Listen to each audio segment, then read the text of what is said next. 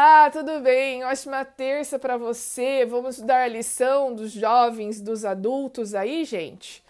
Lição dos jovens de terça-feira é nenhum resquício de legalismo e a lição dos adultos é graça barata. Não, desculpa, é Deuteronômio e Jeremias. Estou lendo aqui as minhas anotações que eu faço aqui no caderninho, né? Uh, antes disso, não se esqueça de. Uh, se inscrever no canal, de dar o joinha, tá bom? E também comentar. O YouTube e Instagram adoram esse tipo de engajamento, tá bom? Aí você ajuda o canal também. Então, gente, vamos fazer aqui a lição, vamos fazer o resumo. A lição dos jovens, nenhum resquício de legalismo, vem trazendo a importância do nosso comprometimento com Deus. E a gente se compromete com Ele a partir do momento que a gente aceita a salvação e a gente decide obedecê-lo. Só que aí uh, a gente tem aqui duas opções, né? Ou, ou dois extremos que podem acontecer em relação a essa obediência.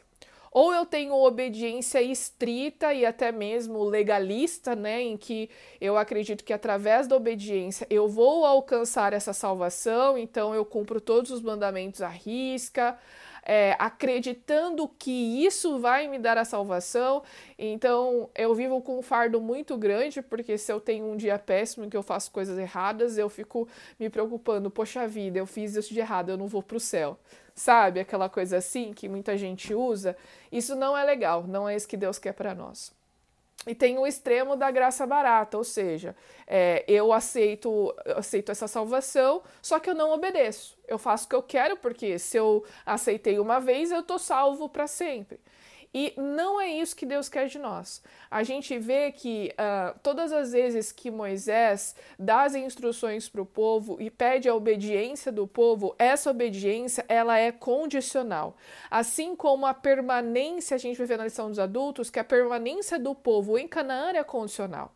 E essa condicionalidade vinha do fato de que o povo deveria obedecer a Deus, de que o povo deveria é, reconhecer a Ele como o único Deus, que não deveria se envolver em idolatria com outros deuses, que não deveria se misturar em casamentos com outros povos idólatras, porque é, esse foi o meio que Satanás usou para levar a idolatria para o meio do povo, para que o povo se alimentasse, se alimentasse bem, para que o povo tratasse viúvas, órfãos, pobres, com dignidade, né? E eu achei interessante o comentário da, da lição dos adultos, que Ellen White vem falando que nunca, não era o desígnio de Deus que não houvesse pobreza né? E aí você para assim, não, mas espera aí, Deus quer que a gente seja pobre? Não, não é isso. A gente precisa lembrar que muitas coisas que acontecem conosco são fruto das nossas escolhas também.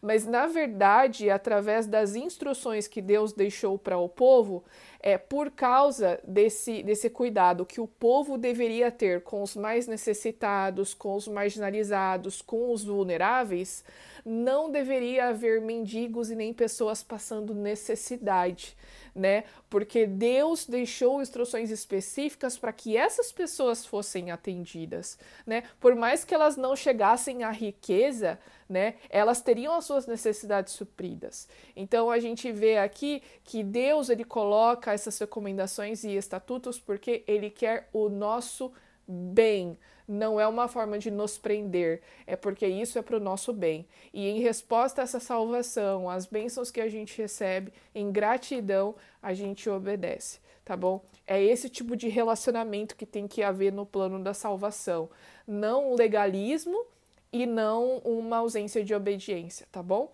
E aqui falando rapidinho, o livro de Deuteronômios em Jeremias, na lição dos adultos, vem falando de que Jeremias ele viveu exatamente na época do rei Josias. Lembra que a gente estudou no domingo que o rei Josias achou o livro da lei, que era o livro de Deuteronômio, e estudou com o povo e fez reformas, etc. Jeremias viveu nessa época, era contemporâneo do rei Josias. Por isso, muitas algumas citações do livro de Jeremias podem ser encontradas também uh, em Deuteronômio. E a lição dá o exemplo de que vocês me buscarão e me acharão se me buscarem de todo o coração. Isso era algo que Moisés já havia falado em Deuteronômio. O que Jeremias está fazendo é só recuperando, resgatando aquilo para assegurar o povo de que Deus estava ali. Por mais que Deus saiba o fim desde o início, ele não deixa de lutar pelo seu povo, ele não deixa de alertar, ele não deixa de buscar, ele não desiste, né? E aí a, a gente vê essas recuperações. Outra coisa importante também, como eu citei, é que Moisés enfatizou que a presença do povo em Canaã era condicionada à, à, sua obediência.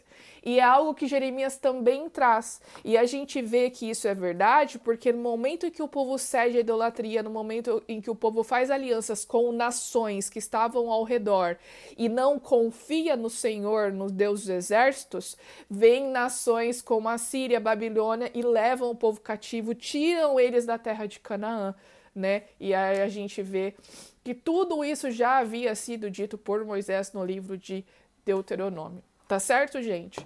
Então, encerramos a lição de terça, nos encontramos amanhã para mais estudo da lição. Não se esqueça de colocar o seu estudo em dia aí também, tá bom? Compartilhe com os amigos e a gente se encontra. Até!